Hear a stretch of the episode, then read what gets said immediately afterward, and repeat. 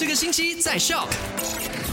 Good morning，你好，我是 Alina。今天呢，已经来到了八月份，八月三号。那要跟你 recap 一下上个星期五，七月三十一号当天呢，跟你聊到的三件卖快很准。那一件事情就是在中国浙江这个地方，有一名男子在跑步以后呢，满身大汗，竟然跑去吹冷气，还有洗澡，结果睡醒发现自己半身呢瘫痪，原来是中风了。第二件事情就是政府还有私人界一起合作推行的这。个电子钱包计划呢，在七月三十一号当天就已经启动了。你可以在七月三十一号到九月二十五号这段期间呢去申请的。